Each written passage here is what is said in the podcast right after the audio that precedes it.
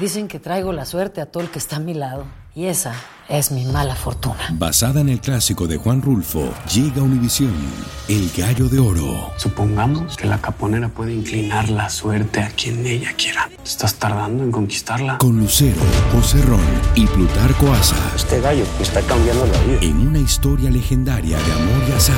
No trates de cambiarme, no lo vas a lograr. El Gallo de Oro, lunes a viernes a las 9 por Univisión. Hola, soy Jorge Ramos y a continuación escucharás el podcast del Noticiero Univisión. Bienvenidos, soy Ilia Calderón y estas son las historias más importantes del día. Hola, qué bueno que están con nosotros. Es el jueves 30 de septiembre y estas son las principales noticias. El gobierno del presidente Biden presentó nuevas normas para el arresto de indocumentados. Dice que no se les debe detener solo por no tener papeles y dan prioridad a reincidentes y a criminales. Más de 125 mil mujeres embarazadas han enfermado de COVID y 165 han muerto, 22 de ellas en agosto. Los Centros para el Control de las Enfermedades instaron a las embarazadas a vacunarse cuanto antes. Yo no me vacuno ni aunque me pongan una pistola en la cabeza. Se evitó el cierre del gobierno federal. El Senado primero y la Cámara después aprobaron hoy seguir financiando el gobierno hasta diciembre. Ecuador declaró emergencia en todas sus prisiones luego de que 116 personas murieran y 80 resultaran heridas en el motín de una cárcel en Guayaquil.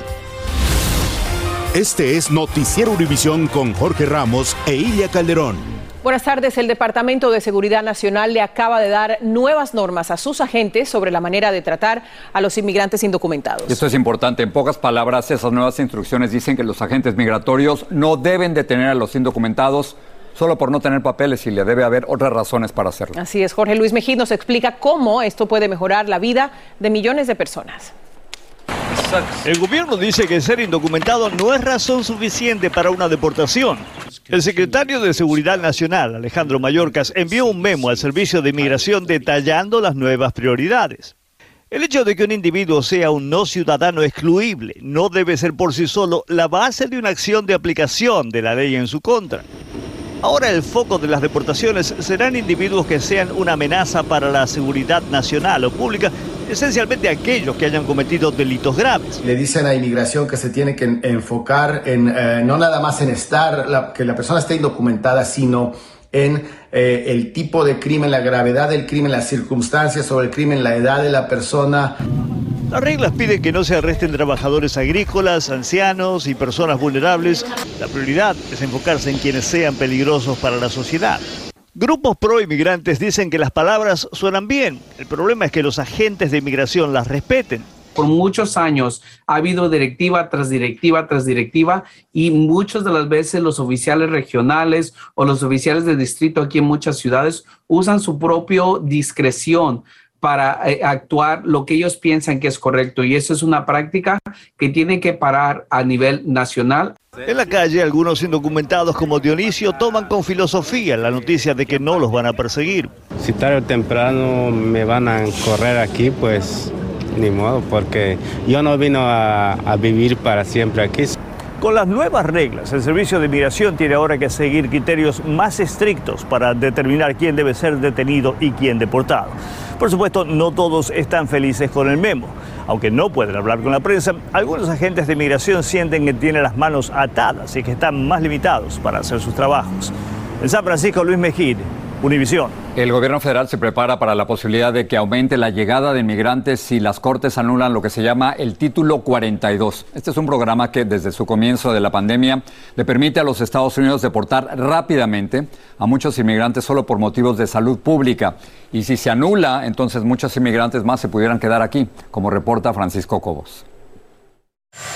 Aún hoy el gobierno del presidente Biden continúa deportando a miles de inmigrantes de manera expedita bajo el título 42, que lo permite con el argumento de la protección a la salud pública por la pandemia. Vinieron a dejar ahí el puente y, y cero palabras no nos dijeron eh, firme este papel de deportación ni nada por el estilo. Pero eso está a punto de cambiar en las próximas horas. El juez de distrito M. Sullivan ordenó el 16 de septiembre al gobierno que frene la expulsión inmediata de familias con hijos menores de edad mediante el título 42, activado en marzo del año pasado por el gobierno de Donald Trump como medida para frenar la pandemia del coronavirus. Y entraría en vigor a la medianoche de este jueves si no hay apelación no pueden regresar a inmigrantes eh, que no sean mexicanos eh, a México, ¿verdad? Entonces lo que tienen que hacer es seguir un proceso formal para que este, determinen si pueden aplicar para el caso tipo así. Eh, creo que esta es una manera como de, para ellos aliviar la afluencia de, de, inmigrantes, pero la verdad que no tienen un trato humano. La cancelación total de esta restricción, según algunos analistas y el propio gobierno, podría producir una llegada masiva de inmigrantes que podrían confundir esta medida con una apertura completa de la frontera. Según publicó NBC, el secretario de Seguridad Alejandro Mayorkas preguntó a otros altos funcionarios si el departamento estaba preparado para el peor de los escenarios, que sería una cifra tan alta que casi duplicaría el récord alcanzado en julio pasado, cuando más de 210 mil migrantes cruzaron la frontera.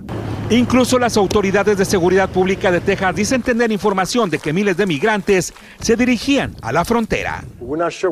Pero no estamos seguros de por dónde van a cruzar. Hemos escuchado que por Texas, que por Arizona, que por California, pero estén seguros, actuaremos rápidamente para detener ese flujo. Lo cierto es que las consecuencias de la no aplicación del título 42 se conocerán hasta que entre en vigor la orden del juez de distrito. En Hidalgo, Texas, Francisco Cobos, Univisión. Autoridades de México y Haití acordaron repatriar a migrantes haitianos que se encontraban en la Ciudad de México, en Hidalgo y en Tabasco. Por lo menos 70 hombres, mujeres y niños regresaron a Puerto Príncipe mediante el acuerdo, según informa el Instituto Mexicano de Migración. Los dos países establecieron una mesa de trabajo para responder al éxodo de haitianos. Vamos a cambiar el tema. Las embarazadas tienen que vacunarse en contra del coronavirus y deben tomarse acciones urgentes para que lo hagan. Esta es la recomendación que dieron los Centros para el Control de las Enfermedades ante el creciente aumento de contagios de COVID en ese grupo. Y Blanca Rosa Vilche nos explica los peligros de no hacerlo. La llamada de urgencia de los CDC es porque el COVID está causando más muertes entre las mujeres embarazadas no vacunadas, 22 de ellas en agosto y 160 durante toda la pandemia. 125 mil están contagiadas con el virus ahora. Yo no me vacuno ni aunque me pongan una pistola en la cabeza. Dos terceras partes de ellas, como Rosa, dicen no a la vacuna. No, porque yo he visto en mi familia que cuando se vacunaron le dio la calentura, el fiebre, la tos, igual que el COVID, le dieron más peor y si estoy embarazada, sí que si me pasa algo a mí. ahí está mi vida, la de la vida de mi hijo. Le pedimos que hiciera una pregunta a los expertos. Yo le preguntaría, no me haría ningún daño, no, no me moriría por vacunarme. Los ginecólogos son enfáticos en su respuesta. No hay componente vivo del virus, por lo cual eh, después de miles, miles de personas eh, o miles de mujeres que hemos vacunado embarazadas, hemos visto que no hay ningún efecto adverso. Las embarazadas no vacunadas tienen el 70% más posibilidades de morir si contraen el COVID y el doble de probabilidades de ser entubadas. No sé si cuando está embarazada a los bebés les pasa el COVID o no, nacen ya con eso, no, eso no sé, pero sí, sí, yo sí me vacunaría. El feto también padece consecuencias si la madre no se aplica la dosis contra el COVID. Ya me convencieron que no se muere con la vacuna, entonces yo ya me vacuno. A nivel nacional, solo el 31% de las mujeres embarazadas está vacunada. Actualmente hay 22 mil de ellas hospitalizadas. De allí, el llamado de alerta de los CDC. En Queens, Nueva York, Blanca Rosa Vilches, Univisión. Vamos a pasar ahora a Washington, D.C., porque el gobierno federal no cerrará a la medianoche como se temía. El Congreso aprobó una medida que extiende los fondos del gobierno hasta diciembre. Janet Rodríguez, cuéntanos cómo se logró evitar este cierre. Ilia, se logró evitar porque los demócratas en el Senado dejaron de hablar de la deuda federal y obtuvieron los votos republicanos que necesitaban para lograr esa extensión. Así, muchos eh, trabajadores federales ya mañana no se irán a su casa sin pago, ni millones de estadounidenses dejarán de recibir beneficios y pagos también federales. Pero en los próximos meses, por supuesto, Ilia, habrá una batalla candente aquí en Washington, no solo sobre el presupuesto, sino también de cómo pagar la deuda nacional, porque el gobierno federal se queda sin dinero para mediados de octubre es una noticia alentadora saber que no había cierre, que no habrá cierre. Pero todavía hay otro voto pendiente, Janet, y ese tiene que ver con el proyecto de la ley de infraestructura. ¿Qué podemos esperar? Bueno, la líder demócrata Nancy Pelosi dice que habrá un voto esta misma noche, pero el problema es que a esta hora ella no tiene los suficientes votos demócratas de su propio partido para que ese voto sea favorable y ese paquete de infraestructura se convierta en ley, así que será una noche larga e incierta de si el voto se dará y si será favorable a favor de los demócratas. Jorge. Esta es una noticia que hemos estado siguiendo ya varios días. Han pasado casi una semana desde que desapareció en Orlando Mía Marcano, de 19 años de edad. Familiares y amigos de la joven hispana están siguiendo las pistas que reciben para tratar de dar con su paradero y ahora el FBI se sumó a la investigación, como reporta Vilma Tarazón. Llegamos a este lugar 50 millas al norte de Orlando después que una pista al parecer sólida llevó a decenas de hombres del alguacil del condado de Orange a desplegarse repentinamente. Hombres vestidos de naranja empezaron a caminar esta área en busca de evidencias para dar con el paradero de Mía Marcano, de 19 años desaparecida desde el viernes pasado. En esta misma zona, a pocas millas de distancia, acompañamos a amigos y familiares de Marcano que llegaron con volantes en mano con la foto de Mía y la repartieron porque les dijeron que Armando Caballero, el único sospechoso en la investigación, estuvo aquí después de la desaparición de Mía. Estamos aquí porque tenemos información que la basura esta, el, eh, el, teléfono y celular de él, el last ping de celular fue en esta área. Eh, parece que estaba aquí en esta área por casi dos horas. Alex es amigo de la familia y no ha parado de buscarla. No, no tengo alivio. Hasta lo que nosotros lo encontramos no tengo alivio. Pero no tengo alivio ninguno.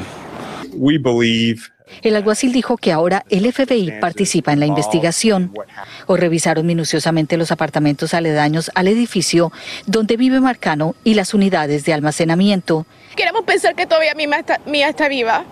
En eso estamos, por eso todavía no tenemos Mía, todavía no tenemos algo diciéndonos Mía se murió. La abuela de Marcano nos contó que las autoridades entregaron a la mamá de Mía su peluche inseparable que encontraron en el apartamento. Ayer le entregaron el peluche que ella siempre tenía. Ella no salía y viajaba sin ese peluche. ¿Y el peluche es de qué? ¿El de Mía? ¿Un peluche de Mía?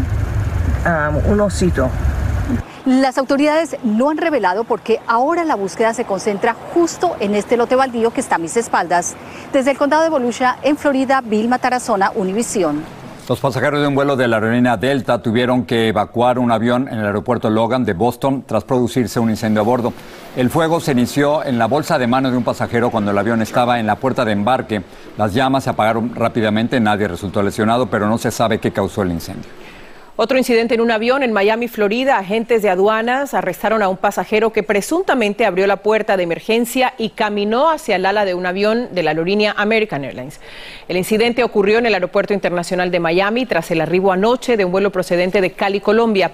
Los restantes pasajeros salieron del avión sin mayores problemas. Tras la masacre en una cárcel ecuatoriana, la policía no logra retomar el control del penal porque hay reclusos armados.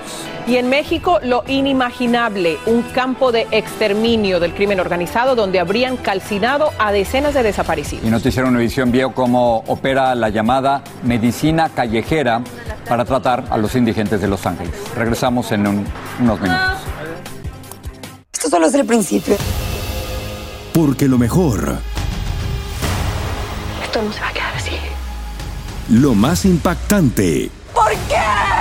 Soy tu madre. Esta mujer me robó. Por favor, abre tus ojos. Está por venir en. ¡Pablo! ¿Entendiste? Tu vida es mi vida. De lunes a viernes a las 8 por Univisión. Y eso sí que amerita un brindis, ¿no crees? Estás escuchando el podcast del Noticiero Univisión. En Ecuador ya suman 116 los muertos y al menos 80 heridos por el motín en una cárcel de Guayaquil. Tras la masacre, el presidente Guillermo Lazo decretó el estado de excepción en todo el sistema penitenciario del país por 60 días, esto para evitar nuevos enfrentamientos entre bandas de delincuentes rivales.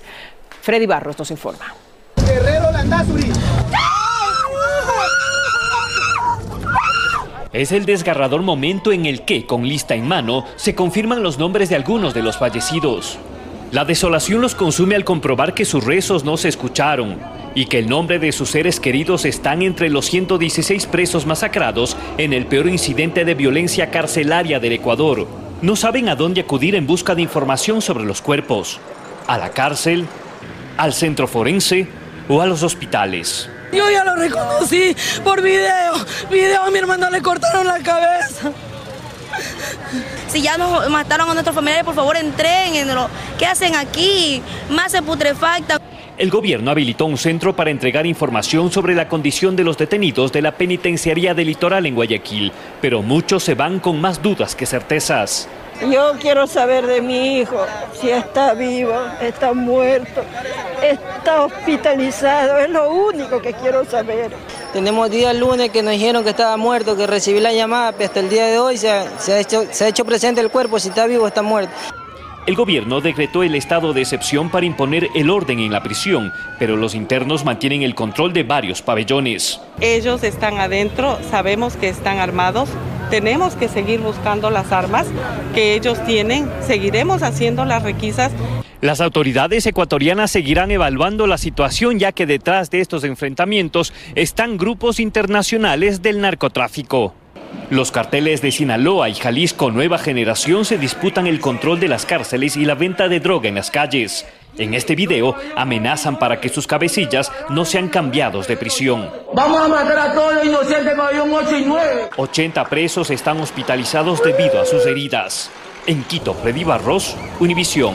Ha vuelto a suceder, las autoridades mexicanas hallaron otro campo de exterminio en el norte del país. Está muy cerca de la llamada Carretera de la Muerte. Esto queda entre Nuevo Laredo y Monterrey, donde todos los años desaparecen docenas de personas. Jessica Cermeño nos tiene reacciones al hallazgo. Esta es la llamada Carretera de la Muerte, que va de Monterrey a Nuevo Laredo, en el norte de México. Y un nuevo descubrimiento confirma el terror que inspira. En la Sierra de Tamaulipas, muy cerca del kilómetro 26 de esta vía, autoridades mexicanas han encontrado un campo de exterminio con su propio crematorio clandestino en el que podrían haber desaparecido decenas de personas, lo que ha revivido el dolor de los que buscan. Diciéndome esto, imagínense, quiero volverme hasta loca, o sea, ya no, no, no aguanto más, ya no soporto esto.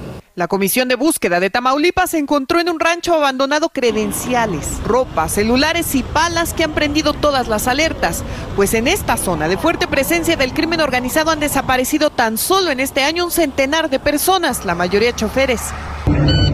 Y escenas como esta, sicarios interceptando vehículos, ocurren ahí todos los días. Los familiares de los que se esfumaron en esa carretera exigieron hoy en Monterrey tener acceso pleno al sitio, pero con más seguridad.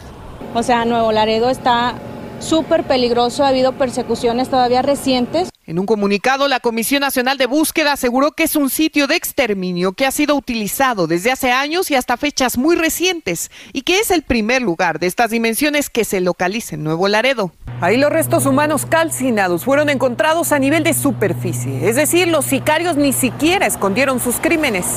Cerca de este lugar, en enero, desaparecieron tres jóvenes, Bruno Mejía y los hermanos Antonio Manuel Acuña y Michael Foxworth, que regresaban de Laredo. No tenemos idea qué pasó, no sabemos si los bajaron del carro. Pero todavía faltan meses para saber si en este nuevo centro de exterminio a decenas de millas de la frontera estadounidense está alguno de los seres queridos que siguen buscando sin parar. En la Ciudad de México, Jessica Cermeño, Univisión. De regreso a los Estados Unidos, los senadores republicanos de la Florida dicen que el presidente de México, Andrés Manuel López Obrador, incumplió un tratado internacional de cooperación contra la delincuencia al no extraditar a Nicolás Maduro. El gobernante venezolano asistió a la cumbre de países latinoamericanos y del Caribe en México. Marco Rubio y Rick Scott escribieron a López Obrador para expresarle su decepción por sus declaraciones sobre Maduro y el gobernante cubano Miguel Díaz Canel, las cuales calificaron de incompatibles con los valores democráticos. Gloria Estefan reveló que fue abusada cuando niña. La cantante hizo la revelación durante el programa Red Table Talk, que se publicó hoy en Facebook Watch, recordando que un alto porcentaje de las víctimas de abuso conocen o confían en su agresor. Estefan dijo que el hombre que abusó de ella era un conocido de su mamá. No reveló su nombre, pero explicó el temor que sintió cuando, en la década de los 80, pensó en hablar de la agresión. En ese episodio de Red Table Talk, la cantante estuvo acompañada de su hija Emily y de su sobrina Lilia Estefan. En breve, médicos de Los Ángeles salen a las calles para cumplir la misión Medicina Callejera. Sonia Manzano fue uno de los primeros personajes latinos de la televisión en inglés, interpretando el personaje de María durante 44 años en Plaza Sésamo. Sonia nos habla de su nuevo proyecto y de lo que ha aprendido de los niños por más de cuatro décadas. Esta noche en Will América, en todas nuestras plataformas. Esto solo es el principio. Porque lo mejor, Esto no se va a quedar así. lo más impactante, ¿Por qué? Soy tu madre. Esta mujer me robó. Por favor, abre tus ojos. está por venir en ¿Entendiste? Tu vida es mi vida. De lunes a viernes a las 8 por Univisión. Y eso sí que amerita un brindis, ¿no crees? Sigue este podcast en las redes sociales de Univision Noticias y déjanos tus comentarios. Walmart planea contratar 150 mil nuevos empleados, la mayoría a tiempo completo, para sus tiendas en los Estados Unidos durante la temporada de Navidad. Walmart incrementó sus salarios para atraer empleados por la escasez de mano de obra. El salario promedio que paga por ahora es de 16 dólares y 40 centavos la hora.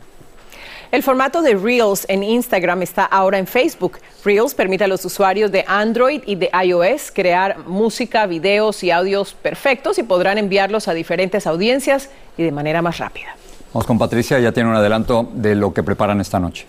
Así es, gracias Jorge. Bueno, si esta medianoche tiene problemas para conectarse a Internet, preste atención. Millones de celulares en todo el mundo, así como computadoras y los llamados televisores inteligentes, no podrán conectarse a la web. Les explicaremos cuál es la razón.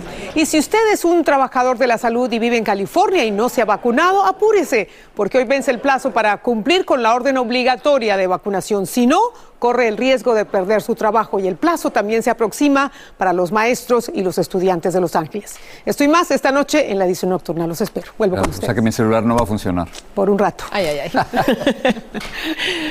Ok, bueno, en Los Ángeles un grupo de médicos se ha lanzado a las calles para prestarle atención médica a la creciente población de desamparados, uno de los más serios problemas que enfrenta la ciudad. Bueno, Jorge, y las cámaras de Univisión tuvieron acceso en exclusiva a esta misión llamada Medicina Callejera, que incluso ha logrado que la pandemia, la pandemia no impacte de una manera más agresiva a este sector de la población. Jaime García tiene más.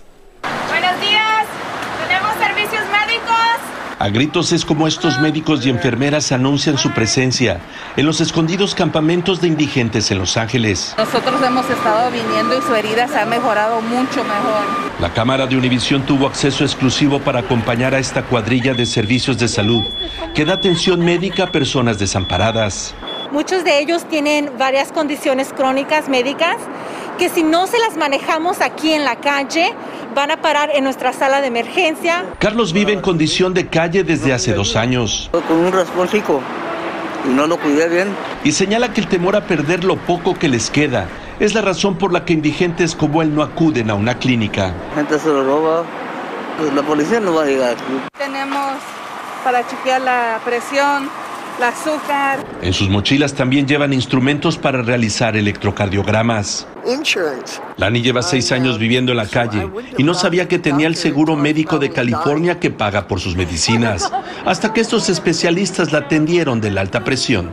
Las cuadrillas de medicina callejera son las que evitaron que la pandemia de coronavirus se disparara entre los indigentes de Los Ángeles. Brindamos más de 172 mil pruebas del coronavirus y personas que salían positivas les ofrecíamos una, un hogar ah, temporalmente. Hemos brindado más de 14 mil vacunas. Pero en cada paso de sus recorridos también existe la posibilidad de encontrar a una persona ya sin vida.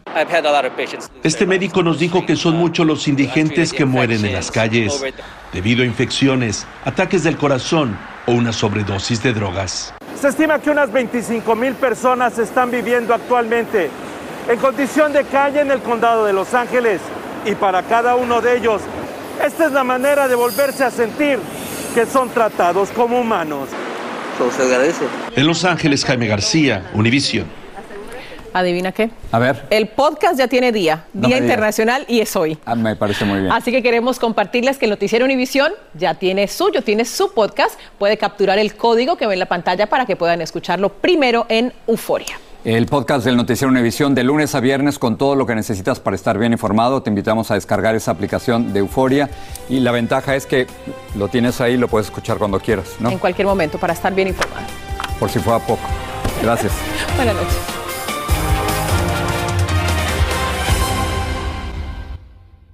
Lo mejor, lo más impactante, está por venir en Tu vida es mi vida.